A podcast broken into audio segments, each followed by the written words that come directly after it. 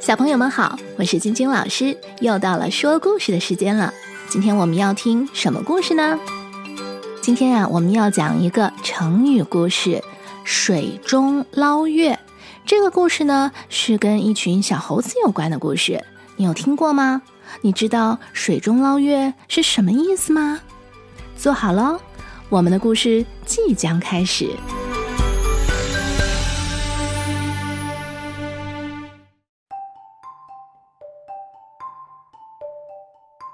从前有一只小猴子，它在井边玩，玩着玩着，它往井里面一看，发现里面有一个月亮。小猴子大叫道：“不好啦，不好啦，月亮掉到井里啦！”大猴子听见了，急忙跑过来，跟着也叫了起来：“糟了，糟了，月亮掉到井里了！”他们这一叫，引来了老猴子。老猴子跑了过来，也跟着叫了起来：“糟了，糟了，月亮掉到井里了！”这一下呀，附近的猴子都听见了，大家都跑了过来，然后大家都跟着叫了起来：“糟了，糟了，月亮掉到井里啦！咱们快把它捞上来吧！”猴子们纷纷爬上了井旁边的大树。老猴子第一个倒挂在大树上，拉住了大猴子的脚，大猴子也倒着挂着，又拉住了另外一只猴子的脚。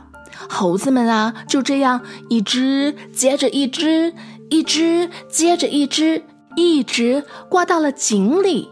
小猴子挂在最下面，于是小猴子伸手去捞月亮。可是他的手刚碰到水，月亮就不见了。这个时候，老猴子觉得有点不太对劲。他一抬头，看见月亮还挂在天上啊。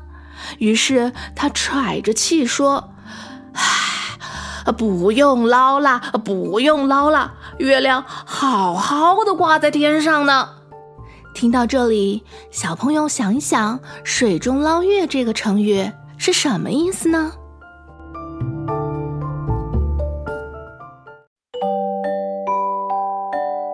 我想小朋友已经猜到了，没错，“水中捞月”这个成语故事的意思啊，就是说你在水中去捞月亮，那不是等于做不到的事情吗？根本就是白费力气嘛，因为月亮在天上啊。井里面因为有水，所以你看到的月亮只是月亮在井里的倒影。小猴子在水中捞月亮，手一伸进去，月亮不就没有了吗？因此，这个故事告诉小朋友们，我们做任何事情之前，都要先动动脑筋，多观察，多思考，从不同的角度啊进行分析，最后才做出判断和行动。不然呢？就像刚才的猴子们那样，费了这么大的力气，结果还是没有捞到月亮。今天的故事就说到这儿啦。如果你喜欢我的频道，请记得要订阅哟。下次再见，拜拜。